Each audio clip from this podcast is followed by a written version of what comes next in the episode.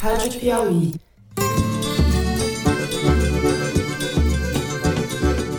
Olá, sejam muito bem-vindos ao Foro de Teresina, o podcast de política da revista Piauí. O Milton, coisa rara de eu falar aqui. Eu boto a minha cara no fogo pelo Milton, minha cara toda no fogo pelo Milton. Eu, Fernando de Barros e Silva, na minha casa em São Paulo. Tenho o prazer de conversar com as minhas amigas Thaís Bilenque, também em casa, também em São Paulo. Salve, salve, Thaís. Salve, salve, Fernando. E quero cumprimentar, Carlos Siqueira, o PSB pela decisão de apoiar o presidente Lula para presidente da República e com Ana Clara Costa, que também está em terras paulistanas. Ana Clara está no estúdio Confraria de Sons e Charutos, é isso, Ana Clara? Olá. É isso. E aí, gente, tudo bem? É isso. Às vezes um podcast é só um podcast, diria Freud. Não é isso? Charutos. the price of these sanctions is not just imposed upon Russia, it's imposed upon an awful lot of countries as well, including European countries and our country as well. Vamos deixar de graça e vamos logo aos assuntos da semana. Enquanto o Brasil descobriu o orçamento secreto e se preocupava com a pandemia, o Ministério da Educação montava um esquema de tráfico de influência entre lideranças evangélicas e políticos aliados, tráfico este que destinou milhões de reais para prefeituras com tramitação a jato. O Estadão e depois a Folha revelaram o esquema operado pelo ministro Milton Ribeiro, segundo o qual dois pastores evangélicos decidem quais municípios serão atendidos preferencialmente pela pasta, que tem, diga-se, o maior orçamento da esplanada. O ministro, lembremos, é pastor presbiteriano. No primeiro bloco, nós vamos falar sobre essa relação promíscua do bolsonarismo com determinadas lideranças da igreja evangélica e da ameaça ao Estado e ao ensino laico que este presidente terrivelmente terrível representa.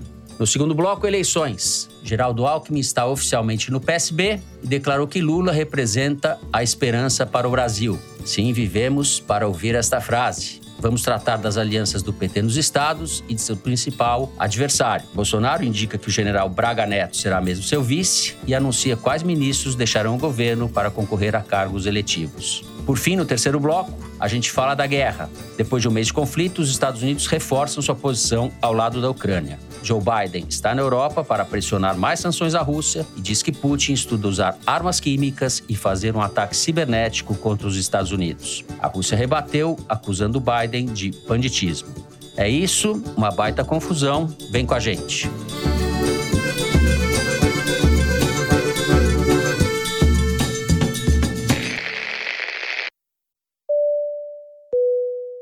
Antes de começar, um aviso. Você vai notar uma diferença na qualidade do áudio da Thaís comparado ao do Fernando e da Ana Clara.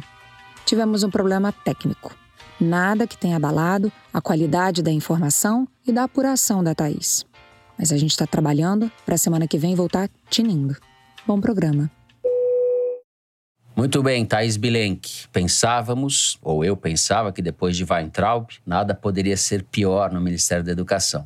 Não é bem assim. Eu acho que a gente pode começar contando para nossos ouvintes quem são esses personagens que estão se beneficiando de tráfico de influência no Ministério da Educação. Bom, Fernando, o lobista-chefe do MEC é o pastor Gilmar Santos, que uhum. é um uhum. cidadão maranhense que nasceu em São Luís e começou a ser pastor com 20 anos de idade, no interior do estado, na verdade, não foi nem na capital. E aí, depois de uns 20 anos, ele se mudou para Goiânia para espalhar as suas igrejas da Assembleia de Deus Cristo para Todos, que é a denominação denominação que ele criou. Essa igreja está uhum. longe de ser a maior denominação do Maranhão, de Goiânia, muito menos do Brasil. É uma denominação sem grande expressão e, politicamente, também não há justificativa para ele ter se tornado uma pessoa central no Ministério da Educação. Ele também não tem uma grande expressão política.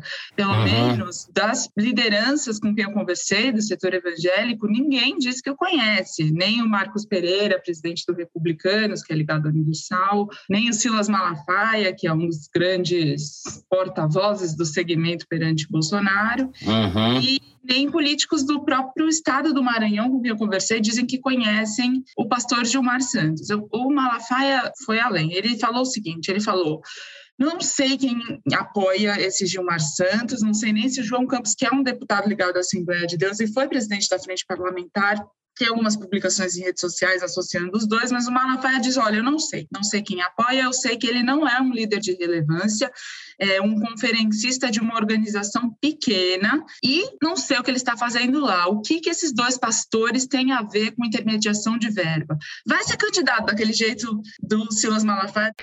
Vai ser candidato, é papel político. O que, é que eles estão fazendo lá? Como é que são recebidos 23 vezes pelo ministro? Eu queria entender dois caras quer manchar a nossa reputação. Se já não bastasse preconceito, se já não bastasse esculhambação e alguns maus exemplos, agora nós somos esculhambados e pastor agora é intermediário de verba para a prefeitura. Isso é o um absurdo dos absurdos estava todo incomodado, todo manifestando incômodo com essa revelação dos jornais, dos jornalistas. Conversando com alguns políticos no Maranhão que conhecem ele, eu cheguei, por exemplo, no caso do senador Everton Rocha, que é do PDT, e rompeu com o governador Flávio Dino para se lançar candidato a governador no estado do Maranhão esse ano. Uhum. O Everton Rocha tem relações, sim, com esse pastor Gilmar e chegou até a pagar um vídeo com ele nas redes sociais, ele tem alguns vínculos assim com personagens da política que não são centrais, mas veja a coincidência, o Arthur Lira, presidente da Câmara, está nesta quinta-feira em São uhum. Luís do Maranhão para falar com Everton Rocha, para falar com outros tantos prefeitos, justamente no ápice, né, no auge desse escândalo envolvendo esse pastor maranhense. O secretário de Relações Institucionais do Flávio Dino se chama Enos Ferreira e ele é pastor também e faz uhum. a intermediação entre as igrejas e o governo Dino. Quem não é pastor nessa história? Só nós três não somos pastores. Eu estou pensando seriamente em mudar de profissão para ver se faço algum sucesso. Né? Vamos fazer Pastor Barros, vamos lá, vamos lá.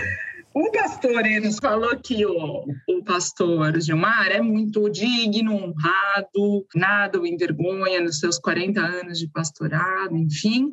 Mas disse uma coisa que daí me chama a atenção, porque ele está no governo Flávio Dino, defende o Flávio Dino, mas diz que não tem condição de o setor evangélico apoiar o Lula nas eleições de outubro. Que o apoio uhum. do segmento evangélico maciçamente vai para o Bolsonaro, ainda que não de forma tão fervorosa quanto em 2018, mas majoritariamente vai porque é impossível subir no palanque do Lula. E o próprio Everton Rocha, que é amigo desse pastor, ele quer apoio bolsonarista para se lançar candidato a governador no Maranhão, mas declara apoio ao Lula. Quer dizer, é uma mistura que esses políticos uhum. fazem do uso da religião e da entrada que eles têm nas igrejas que não tem nenhuma coerência política uhum. partidária. Uhum. Ana Clara, o ministro Milton Ribeiro corre risco de ser defenestrado do poder, do ministério? Olha, Fernando, é difícil prever os rumos da mente do Jair Bolsonaro, né? Mas se a gente pegar o exemplo de outros ministros que se envolveram em escândalos, é possível que ele continue onde ele está. Como é o caso do ministro do Turismo, que logo no início do governo foi investigado e há inúmeras provas de que ele trabalhou com candidaturas laranja na sua própria eleição e não chegou a sair. E sempre que um ministro cai do governo Bolsonaro, nunca é por esse tipo de razão. Não é por questão de escândalo ou nada.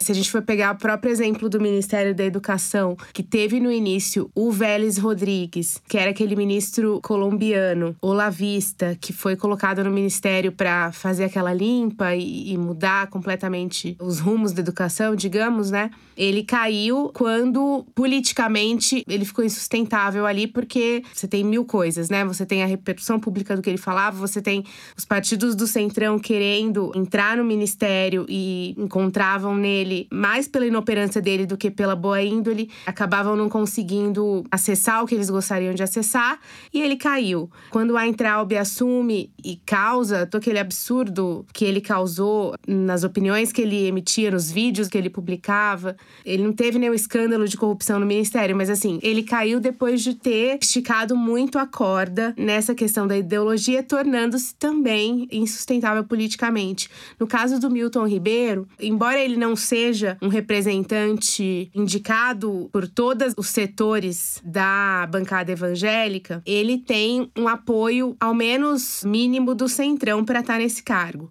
O Centrão controla, por exemplo, o Fundo Nacional de Desenvolvimento e Educação, que é o FNDE, que tem um orçamento de mais de 40 bilhões e que, inclusive, o orçamento secreto do governo, que eles chamam na linguagem técnica de RP9, tem uma parcela significativa do orçamento secreto. E é totalmente dominado pelo Centrão. Então você tem esse jogo político que acontece ali, que conversando com as pessoas essa semana, alguns líderes partidários do Centrão, a avaliação deles é que neste momento, como o Bolsonaro tem outras preocupações, sobretudo eleitorais, o Ministério da Educação não vai ser o que vai tomar o tempo dele. Eles avaliam que aquilo é um fato isolado, que não tem corrupção, que você tem pastores fazendo intermediação de negócios sem necessariamente envolvimento do ministro, embora o ministro tenha indicado, estou aqui falando o que eu ouvi dessas lideranças, não estou dizendo o que eu acho.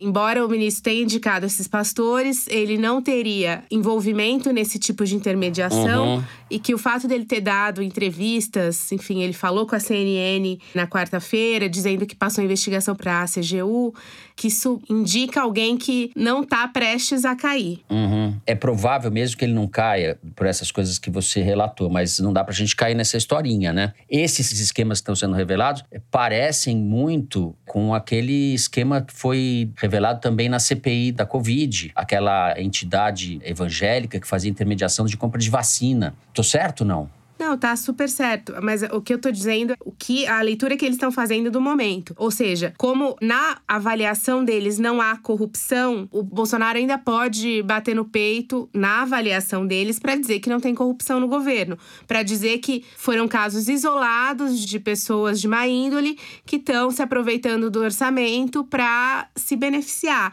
mas que isso não tem origem na cúpula do governo. E hum. essa é a desculpa que eles vão dar publicamente. E o Bolsonaro tem uma questão muito pragmática que é: ele não tem tempo para isso hoje. Ele tá uhum. 101% focado na eleição. O que ele vai dizer é isso: que não há corrupção, tem pastores fazendo intermediação, não são relações que remontam à cúpula do governo, embora o presidente tenha recebido esse pastor no Palácio do Planalto antes mesmo de ser nomeado no Ministério da Educação, então existe uma relação ali anterior. Mas hoje, enquanto gravamos essa edição do foro, na quinta-feira, dia 24, a avaliação de quem está próximo ali da Casa Civil é de que ele, por enquanto, fica. E o pano de fundo dessa questão, ou a moldura dessas apropriações indevidas de dinheiro público, desses esquemas que são bastante conhecidos na política brasileira, é o enfraquecimento do Estado laico que vem sendo promovido por esse governo, em várias frentes e no Ministério da Educação em particular. Esse é um problema grave, eu acho, que para o qual talvez a gente venha, todos nós, imprensa, etc., venha dando menos atenção e importância do que de fato tem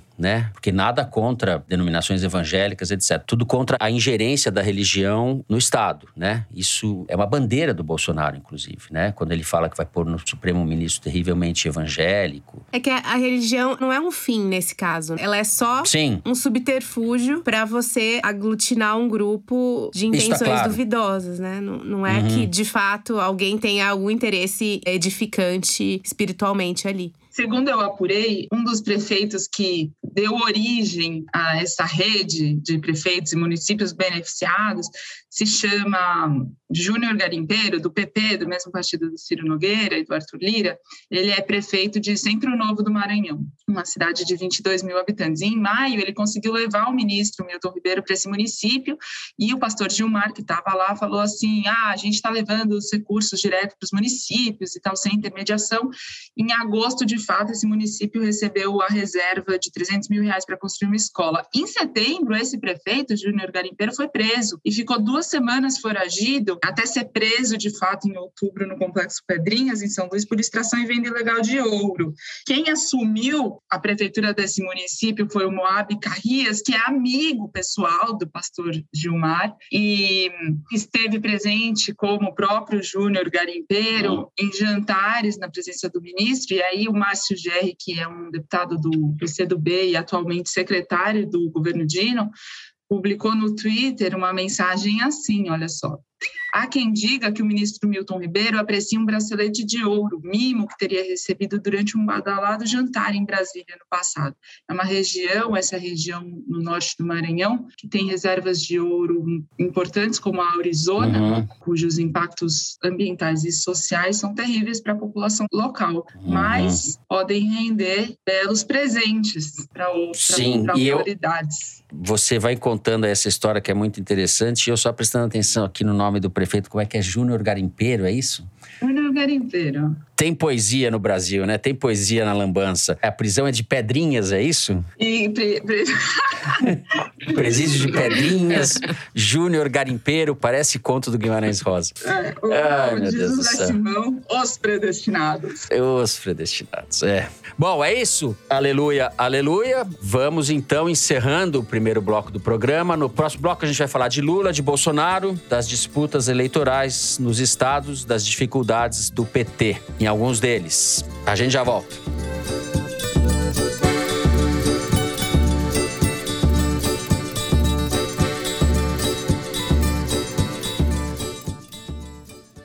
Assine a Piauí exclusivamente digital. Ganhe acesso a conteúdos da revista e do site, além de descontos em eventos da Piauí e descontos em ingressos dos nossos parceiros. Você que está acompanhando o Foro de Teresina, assinante digital, tem acesso exclusivo a edições especiais do podcast de política da revista Piauí. Assine a Piauí Digital. É conteúdo que não acaba mais.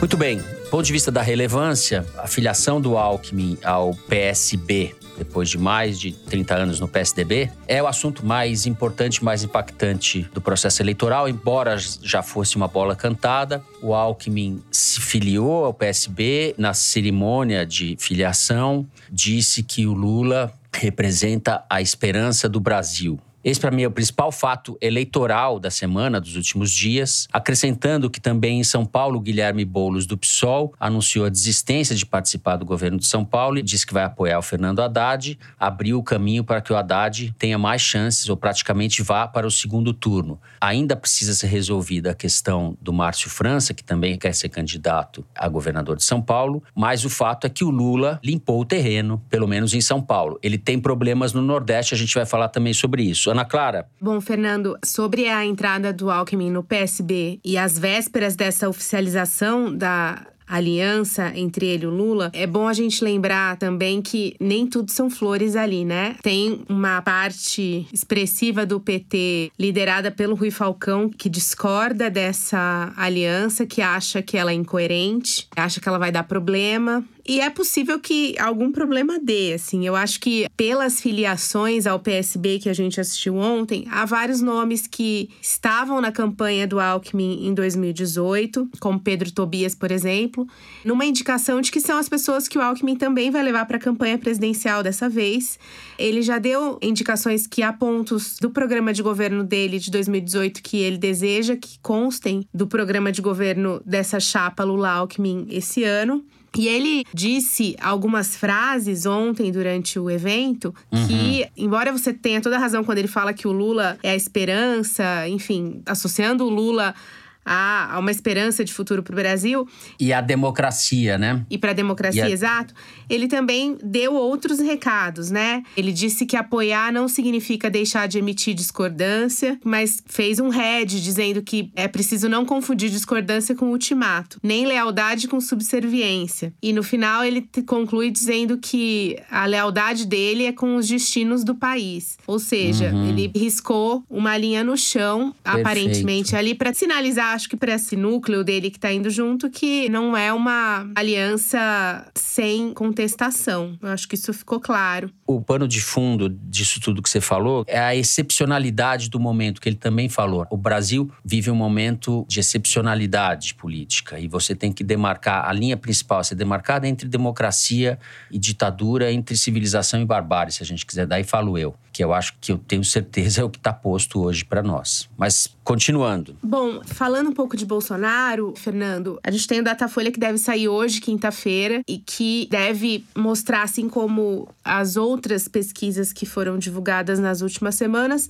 uma leve melhora do Bolsonaro. E eu queria, antes de passar uma ponderação sobre o Lula em relação a isso, eu queria dizer que, dando uma olhada detalhada nos números dos estados, nos números por faixa etária, por renda, por escolaridade e por região, realmente assim há uma recuperação do Bolsonaro generalizada. E essa recuperação só não é maior e por isso essa alta dele não sai da margem de erro, porque as pessoas que ganham até um, e meio salário mínimo e as pessoas do Nordeste, nesses dois grupos ele não cresceu, ele se manteve estável. E essa estabilidade é o que faz com que o aumento dele em todos os outros segmentos seja equalizado e não signifique uma alta tão expressiva. Então, eu acho que o Datafolha deve mostrar e o que a gente deve ficar de olho, e eu acho que é o que ele está fazendo, né, com esses programas de pacote de bondades que está sendo aventado há várias semanas aí que eles vão fazer, que a gente falou no programa passado,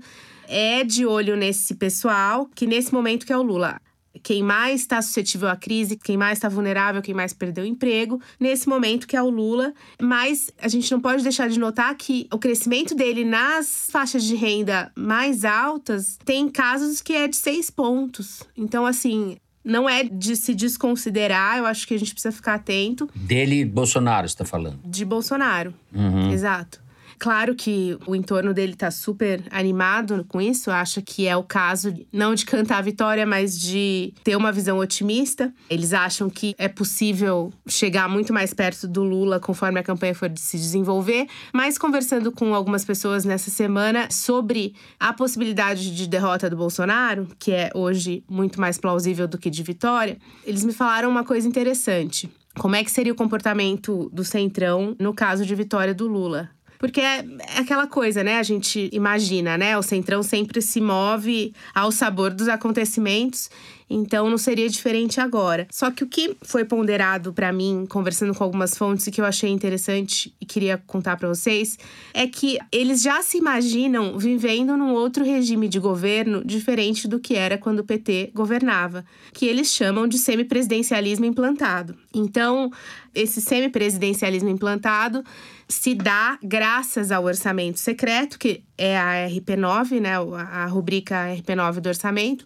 mais o fundo partidário. Ou seja, quando antes as alianças se formavam com a distribuição de ministérios para os partidos aliados e de porteira fechada, como eles dizem, né, em que um partido podia fazer o que quisesse com os cargos lá dentro. Hoje, eles alegam que isso não é preciso mais, não é preciso mais barganhar apoio em troca de um ministério, porque eles têm as emendas impositivas, eles têm o RP9 e têm o fundo partidário, ou seja, eles conseguem ficar na oposição ao governo até esticar a corda, pelo menos no primeiro primeiro, segundo ano de governo, que é quando o governo mais precisa do apoio do Congresso, justamente para fazer as suas promessas de campanha andarem, e que esses três fatores, RP9, fundo partidário e emenda positiva, permitem que esse centrão que hoje apoia o Bolsonaro não se veja obrigado a apoiar o Lula logo de cara, porque ele está bem servido de dinheiro. Nesse contexto que eles chamam de semipresidencialismo implantado. Então, assim, eu até, enfim, não sei até que ponto isso de fato fato vai influenciar essa relação do Congresso com o executivo do PT, mas realmente mostra que a vontade de dialogar do Centrão, ela sempre está muito atrelada ao que ele vai receber em troca. E a partir do momento que ele já tem um colchão, digamos, suficiente, se bem que suficiente não, porque nada é suficiente para o Centrão. O que eu ia dizer é isso. Eu acho que, por um lado, isso pressupõe uma virtude, assim, um comportamento virtuoso, como se fosse fazer oposição. Você deixou claro que as fontes de receita mudaram, né? As maneiras de se apropriar do dinheiro público se modificaram em alguma medida. Mas quando um governo assume, e o Lula que tem um poder de atração imenso, eu duvido que essa gente fique indiferente ou não seja seduzida. Não quer dizer que todos vão pro colo do Lula imediatamente. É uma parte do centrão a qual você está se referindo, de qualquer forma, né? É a parte mais próxima do Bolsonaro. Que uma parte do centrão já está sinalizando que vai pro Lula. O centrão não vai atuar de maneira homogênea. Mas não é uma questão de virtude, e sim de valor. Vai custar sim, mais caro. Entendi. Uhum, tá Isso certo. que eles querem dizer. É que vai custar mais caro do que sempre custou. Justamente porque eles têm o domínio do orçamento secreto, que, ou seja, tem, de certa forma, o domínio sobre um dinheiro que poderia ir para a base, para os deputados da base do próprio governo. Então, acho que o resumo é esse: vai custar mais caro. Thais Bilenque, vamos continuar falando de Bolsonaro? É, a Ana Clara estava falando de alguns eleitorados que ancoram o crescimento do Bolsonaro, uhum. né? Dificultam a subida dele nas pesquisas. E tem um eleitorado em particular que é o dos jovens. O TSE tem uma campanha que conta ainda com uma coalizão de organizações da sociedade civil para estimular uhum. os jovens de 16, 17 anos a tirarem o título de eleitor e votarem pela primeira vez porque a participação desse eleitorado vem caindo muito. Na eleição passada de 2018 foram 21%, e agora, segundo o registro do TSE, só 10,8%, ou seja, quase 11% dos jovens tiraram o título. E a meta é chegar a pelo menos 30%.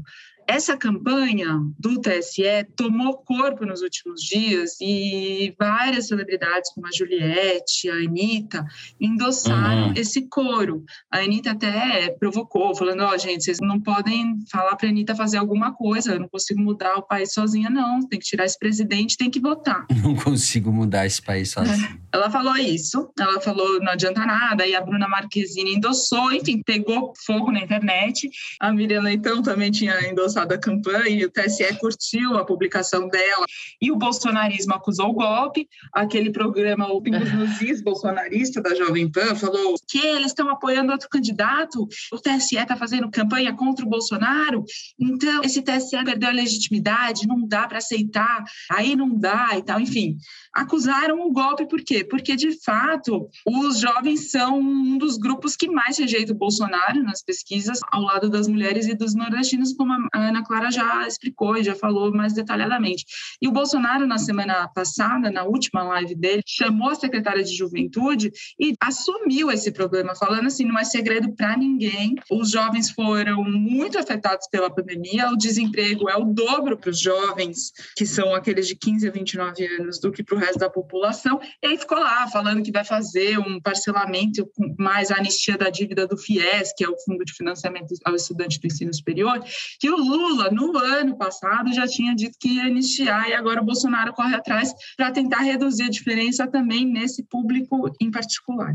Muito bem, acho que a gente pode falar um pouco sobre dificuldades regionais que eu sei que você também apurou, Thaís, existe um problema no PT da Bahia, existe o caso de Pernambuco, que o PT rifou a Marília Reis, existe o problema no Rio de Janeiro, onde o Marcelo Freixo, que foi para o PSB, será o candidato ao governo, e o Alessandro Molon quer ser o candidato ao Senado, certo? Mas o PT não aceita ficar sem uma das duas vagas, no caso do Senado, né, uma, uma das duas candidaturas majoritárias. É, o PT, PT Fluminense, Fluminense, porque o Lula está fechado com o Freixo, mas o, o Freixo e com o Molon. Pois é, o Molon e o Freixo têm problemas entre eles. Então, o problema começa uhum. antes, porque tem até uma certa resistência aí da classe artística que apoia o Molon e não sabe o que fazer com o Freixo. A campanha ali está meio emperrada por conta das dificuldades que os dois têm entre eles mesmos. E aí o André Ceciliano, presidente da Assembleia do Rio, quer ser o candidato da chapa ao Senado, mas o Molon está mais bem posicionado nas pesquisas, uhum. tem mais relevância nacional para disputar, então tem esse entrave no Rio Rio, em Pernambuco,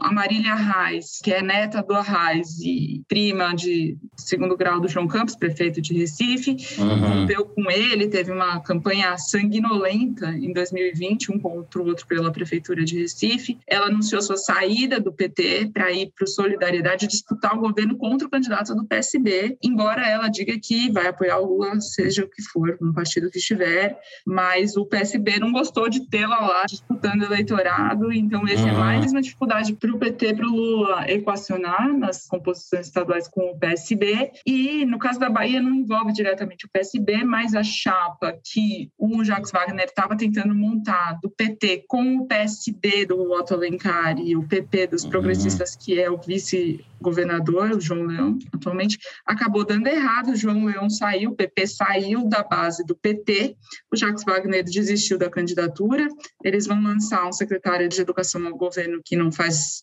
5% nas pesquisas, dando favoritismo para o ACM Neto.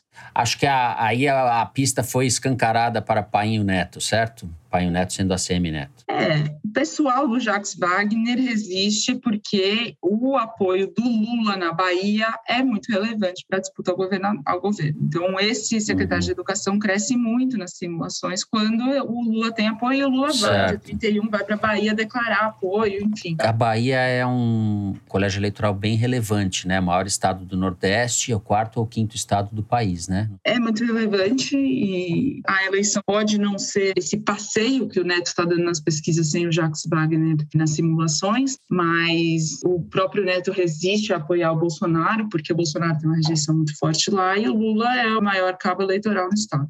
Então, é mais uma situação que para o Lula ficou menos confortável. Eles perderam um aliado importante, que é o PP, e estão com um candidato com muito mais dificuldade de enfrentar o Neto do que o Jacques Wagner, embora o Jacques Wagner também teria provavelmente grandes dificuldades, né? Já uhum. foi governador por dois mandatos, é senador, não tem tanto ar fresco assim para disputar uma nova eleição. Muito bem, já estouramos o tempo novamente. Vamos ficando por aqui no segundo bloco. No próximo a gente vai falar da guerra na Ucrânia, que está completando um mês. A gente já volta.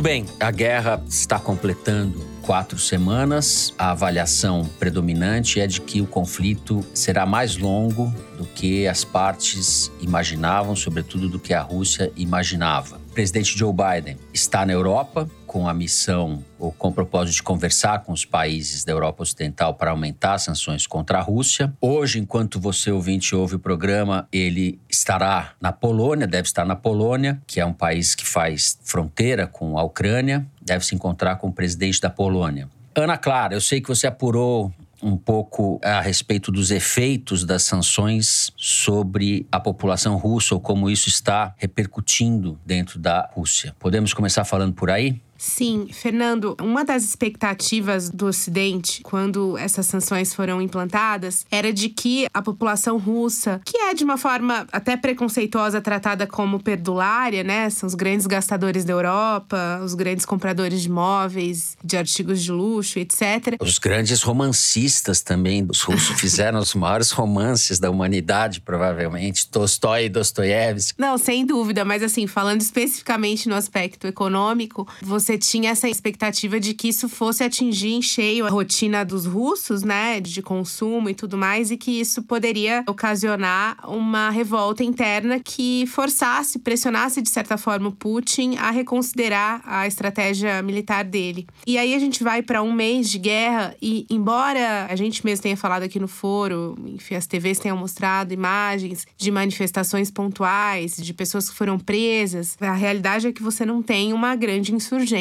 interna nesse momento. E eu fui tentar entender um pouco as razões para isso, se é que elas existem, né? E aí não estou fazendo um juízo de valor de que os russos deveriam ou não se insurgir, fazer uma guerra civil, enfim, não é isso, mas há razões para esse comportamento da Rússia, né? E há as razões históricas que eu acho que a gente já conversou aqui no programa sobre as diversas crises que já aconteceram, crises políticas, crises humanitárias, crises econômicas, períodos de fome, de miséria total da Rússia ao longo dos séculos e períodos de sanções também, né? Que essas sanções, embora elas sejam inéditas em conjunto, individualmente elas não são as primeiras. E sempre que há esse tipo de situação, a população tende a se unir e não a se revoltar. E é o que a gente está vendo acontecer agora. Há alguns palpites para esse comportamento, um pouco de talvez porque historicamente a Rússia sempre tenha se colocado como um país em busca de unidade, né? Uma união de diferentes povos até por isso a União Soviética. E sempre, desde a Primeira Guerra, Segunda Guerra Mundial, essa noção de unidade tem imperado ali. E isso acabou construindo entre os russos uma certa. Não quero ser arrogante aqui, mas uma certa noção de superioridade moral porque eles veem valor nesse discurso da unidade, nessa ideia de unidade, né? Então, assim, a, a gente aceita o sacrifício imposto por sanções, imposto por guerras, por miséria, em busca dessa unidade. Isso não é uma coisa geral, mas há uma raiz forte desse comportamento. E eu comecei a acompanhar a história de uma russa, uma diretora de cinema que mora em Moscou, chamada Olga Stolpovskaya,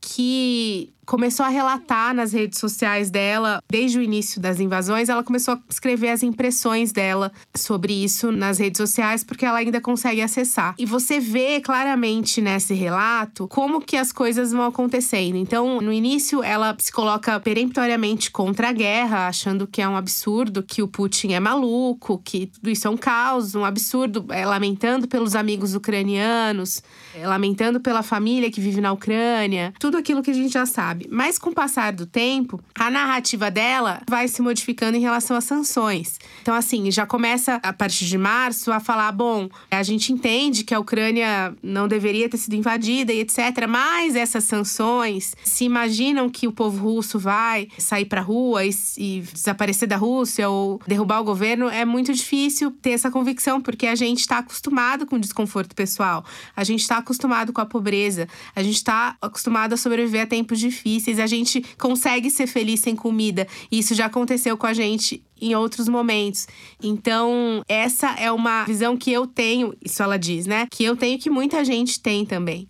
Então você vê o discurso mudando rapidamente, digamos, né, em menos de um mês, de uma revolta pela guerra para uma certeza de que as sanções são injustas e não vão mudar o cenário. É um exemplo concreto desse comportamento coletivo, generalizado ou de parte da população que você identificou, né? Sim, no caso dessa personagem especificamente, ela não é impactada pela propaganda. Ela sabe exatamente o que está acontecendo, sabe que a Ucrânia está sendo invadida e sabe dos horrores que estão acontecendo por lá. E com base nessas informações, ela opta, em relação às sanções, por criticar as sanções. Mas você tem casos de pessoas que são completamente manipuladas pela propaganda estatal, que acham que quem está invadindo a Ucrânia é a própria Ucrânia, que são as milícias ucranianas que estão matando todo mundo ali, que a Rússia não está fazendo nada, que a Rússia está ali para defender a Ucrânia. Tem muita gente que acredita nisso. Tem um podcast da BBC que chama War on Truth, a guerra sobre a verdade, que conta histórias de russos e de ucranianos que estão passando por situações de fake news e estão submetidos à propaganda. E uma dessas histórias contadas nesse podcast da BBC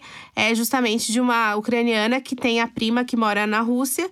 Embora ela diga pra prima: olha, tá acontecendo isso, isso, isso, a prima fala: não, isso é mentira, você tá mentindo para mim. Eu tô vendo aqui na TV que não é nada disso. São os ucranianos que estão se bombardeando. E embora seja uma pessoa próxima, familiar e que estabeleçam, além de um laço de afeto, um laço de confiança, a prima não acredita de jeito nenhum que as coisas estejam acontecendo tal como elas estão. Então, eu queria mostrar um pouco essas nuances aí do comportamento dos russos e acho que são um pouco parte da razão do prolongamento dessa guerra, né? Do impacto das sanções até o momento não viabilizar uma diminuição desse período de guerra. Muito bem, Thaís, vamos passar um pouco para o lado ucraniano. Você andou pesquisando a respeito desse grupo nacionalista, o Batalhão Azov. Batalhão Azov. É, o Putin justificou a invasão pela necessidade de desnazificar a Ucrânia. E o efeito da guerra é que ela reforça os vínculos, ou pelo menos o espaço social que esses grupos neonazistas e nacionalistas extremados uhum. têm em relação ao povo comum da Ucrânia.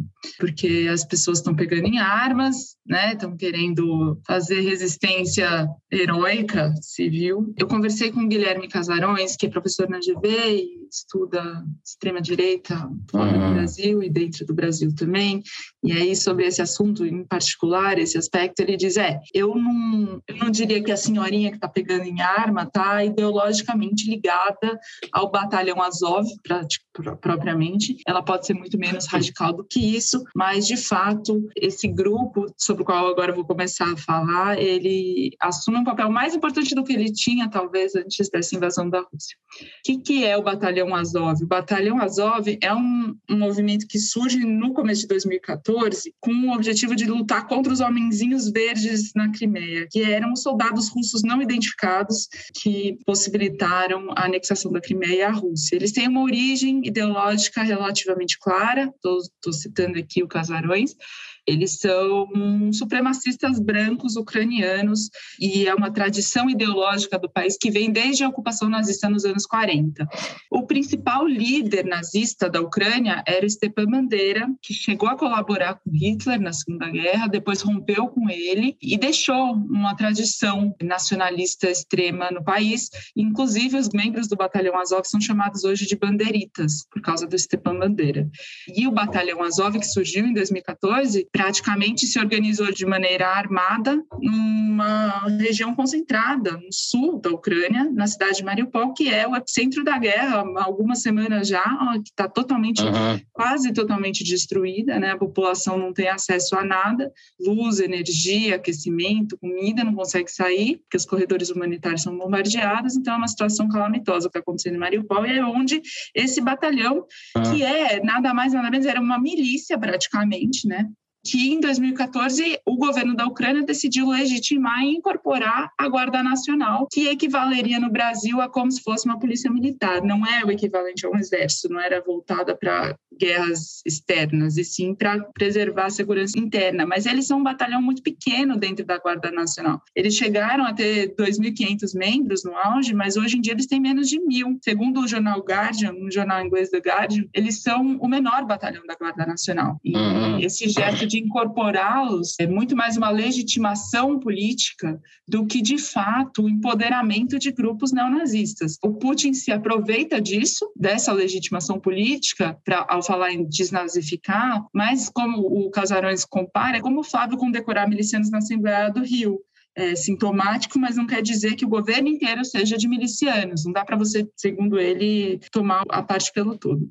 Mas o batalhão Azov ele exprime o sentimento de um pedaço do movimento nacionalista ucraniano e não é o todo. Você tem vários graus de nacionalismo na Ucrânia. O Putin usa isso que vocês dois estavam falando no começo do bloco, essa concepção de que a Ucrânia é uma pequena Rússia, que eles são povos irmãos que falam línguas irmãs e que o nacionalismo é uma influência externa. O nacionalismo na Ucrânia, em particular, é uma influência externa provocada por agentes externos. E de fato, o Stepan Bandeira, ele teve proteção da CIA na Guerra Fria, ele foi levado para fora da Ucrânia uhum. pela CIA para ser protegido do Tribunal de Nuremberg. O documentário do Oliver Stone, Ucrânia em Chamas, mostra esse documento, documenta essa relação. Mas esse argumento de que o nacionalismo ucraniano é forjado internacionalmente é um argumento para o Casarões frouxo, porque existem outros elementos que unem o povo ucraniano como uma nação. Por exemplo, um aspecto que tem sido resgatado para reforçar esse nacionalismo na Ucrânia é o Holodomor,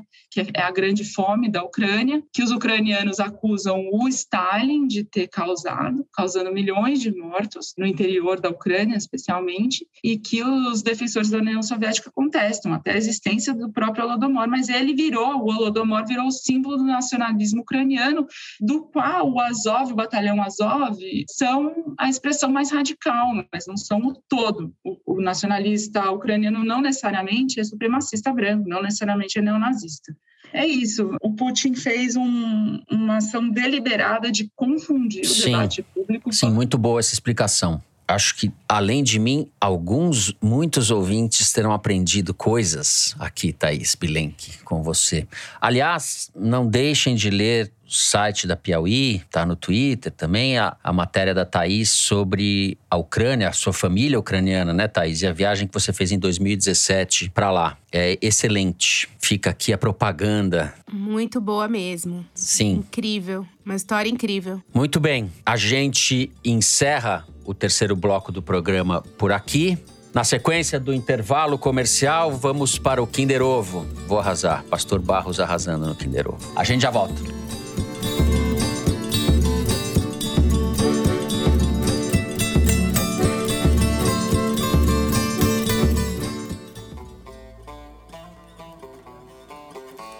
Primavera, longa vencedor de cinco prêmios internacionais, chega às principais plataformas digitais depois de 20 anos de produção. A história de uma família em comum, contada através de memórias, evidências fragmentadas, fotos destruídas e eventos contraditórios, descritos em um livro perdido no tempo.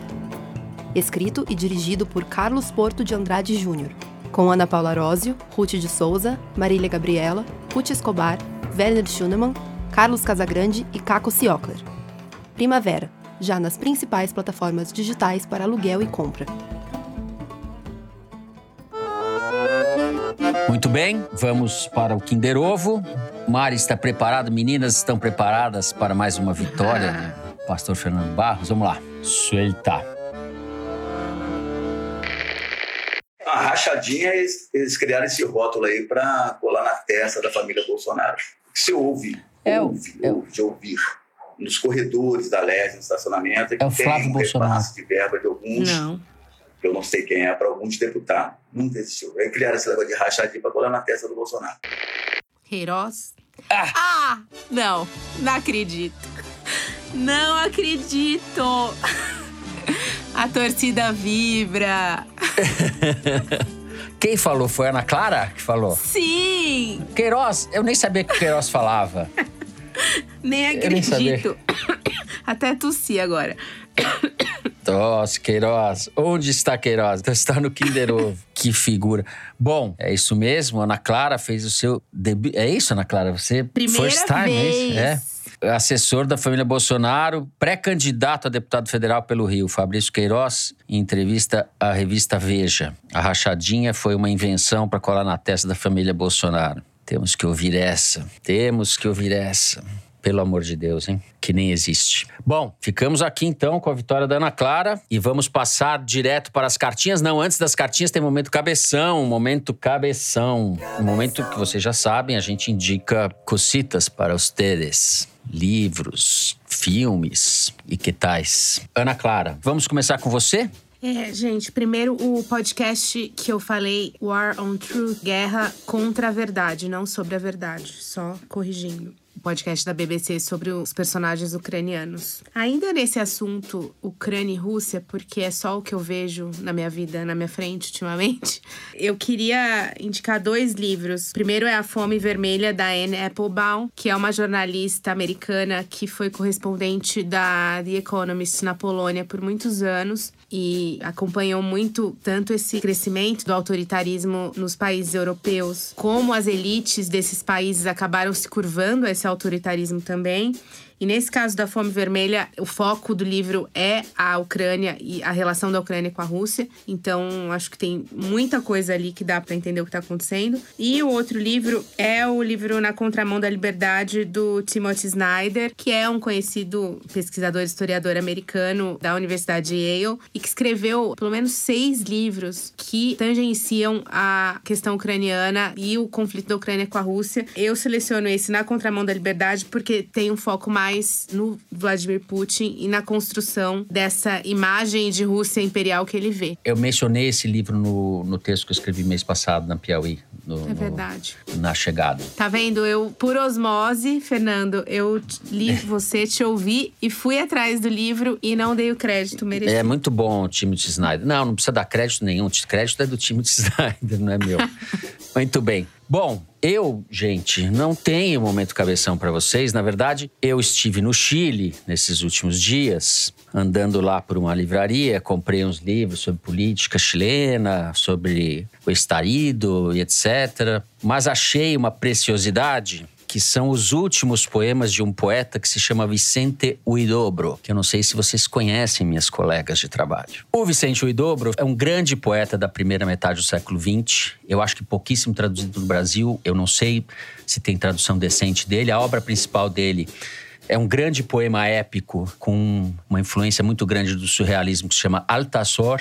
E eu achei o livro um livro com os últimos poemas do Vicente Huidobro. Ele viveu na Europa na, nas primeiras décadas do século, foi amigo do Picasso, viveu junto com as vanguardas, foi candidato a presidente no Chile, inclusive, e participou da Segunda Guerra, onde foi ferido. Ele tem uma história bastante épica. E nesse no Altasor, que é um poema lindíssimo, é um livro, um poema só, um poema épico, dividido em algumas partes. Ele diz ali na abertura: Los quatro puntos cardinales são três. El Sur e El Norte. Eu adoro isso. Então, a minha indicação é que vocês conheçam esse poeta chileno, que é extraordinário. Geralmente, quando a gente fala do Chile, a gente pensa imediatamente em Pablo Neruda, que também é extraordinário. Mas o, o é outro registro, outra pegada.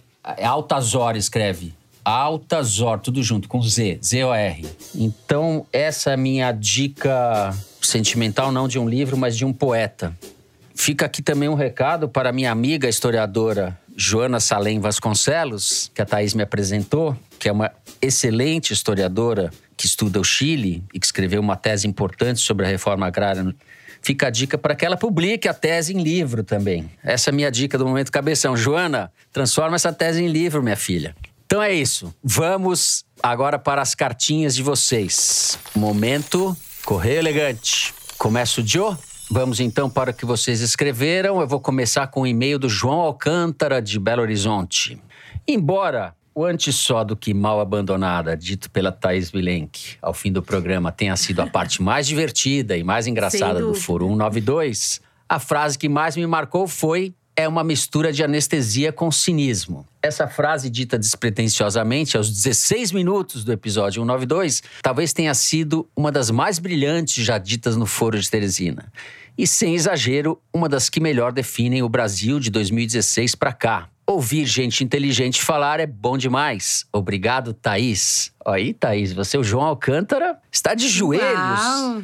rendendo homenagens a você. Hã? João, Antes só do lembrar que... das gafes no programa seguinte. Muito bem. Eu vou ler o e-mail, mas obrigada, João, obrigada. Vou ler um e-mail do Rodrigo Machado. Meu nome é Rodrigo e fui assinante da revista Piauí até pouco tempo atrás, quando o IPCA sobre o meu salário de professor me obrigou a dispensar gastos essenciais como assinatura, a pipoca do cinema e a terapia. Porém, neste mês, tive que coçar o bolso para comprar a edição de março, principalmente por conta da reportagem da Ana Clara Costa, que está dando o que falar nas internets sobre a campanha Xoxa e Capenga de Sérgio Moro. Para minha surpresa, a matéria dá a entender que Ana Clara acompanhou a Tour de Bois que Moro fez na região norte da Grande Matão, junto ao extinto Arthur Duval, e repassou pela cidade de Bebedouro, onde cresci e ainda visito com frequência. Se passou mesmo por lá, Ana Clara, devia ter avisado numa terra em que em 2018 deu 79,5% dos votos para Jair Bolsonaro, tomar um café com o Machado, meu pai e ouvinte do foro, teria sido um refúgio indispensável. Mandei um beijão para ele e para minha mãe, Valéria. Fala que eu tô com saudade e que em abril tô lá. Ai, Rodrigo, demais sua carta, adorei. Muito Ô, Valéria, boa. ele tá chegando. Eu não passei por Bebedouro. Ele passou, mas eu não fui, infelizmente. Mas se eu tivesse ido, seria uma boa. Necessária essa pausa. É, a Ana Clara pegou escusas pegou escusas. escusas na Grande Batão, vamos lá. Eu vou ler aqui dois tweets que a Mari passou. O primeiro é da arroba Cansada Malu. Ouvindo o foro de Teresina da revista Piauí, dei uma gaitada alta e problemática quando Fernando Barros disse que o próximo bloco seria um assunto sério e ruim. Todos os assuntos que os maravilhosos trazem são sérios e, na maioria das vezes, notícias ruins. O outro tweet, Camila Braga, arroba Camomila Braga. Mesmo com algum delay, a escuta do Foro de Teresina só acontece nos dias em que posso me demorar no café da manhã e se desenrola entre fornadas de pão e xícaras de café. Mas esse tweet é mesmo só para deixar cinco estrelas pro Fernando Barros. Risos. Ah, Dominguemos. É. Oh, que coisa simpática. Cinco estrelas para o Fernando Barros. Camila, nós também damos. Vocês estão criando um monstro, vocês estão criando um monstro. Eu, na minha. Já na melhor idade, como se diz, né? Que é a minha derradeira idade, que já tô velho, elas se compadecem da minha pessoa e fazem essas gentilezas indevidas, exageradas para mim. É isso. Só assuntos sérios e ruins, é isso que eu falei? Mas vocês salvam o programa. Foi bom, mas acabou. Assim a gente vai terminando o programa de hoje. Se você gostou, não deixe de seguir e dar cinco estrelas. Já virou um case agora esse negócio. Dar cinco estrelas pra gente no Spotify. Dá lá cinco estrelas. Seguir no Apple Podcast ou na Amazon Music, favoritar no Deezer e se inscrever no Google Podcast, no Cashbox ou no YouTube. Eu juro que eu vou ler isso ainda, Mari. Vou falar sem ler. Eu vou conseguir decorar tudo isso sem ler. Você fica sabendo assim das novidades, dos episódios especiais e das edições extras. O Foro de Teresina é uma produção da Rádio Novelo para a revista Piauí, com a coordenação geral da Paula Scarpim. A direção é da Mari Faria. A produção é do Marcos Amoroso. O apoio de produção é da Cláudia Holanda. A edição é da Evelyn Argenta e do Tiago Picado. A finalização e a mixagem são do João Jabassi, que também é o intérprete da nossa melodia tema, composta por Vânia Salles e Beto Boreno. A Mari também edita os vídeos do Foro Privilegiado, o teaser que a gente publica nas redes da Piauí. A nossa coordenação digital é feita pela Juliana Jäger e a checagem é do Douglas Maia. A ilustração no site do Fernando Carvalho. O Foro de Teresina foi gravado nas nossas casas e no estúdio Confraria de Sons e Charutos. É isso, eu me despeço assim das minhas amigas, Thaís Milenque. Tchau, tchau. Até semana que vem. Tchau. E tchau, Ana Clara Costa. Tchau, pessoal. Vitoriosa, hein? Estou indo embora feliz. É isso, gente. Boa semana a todos. Até a semana que vem.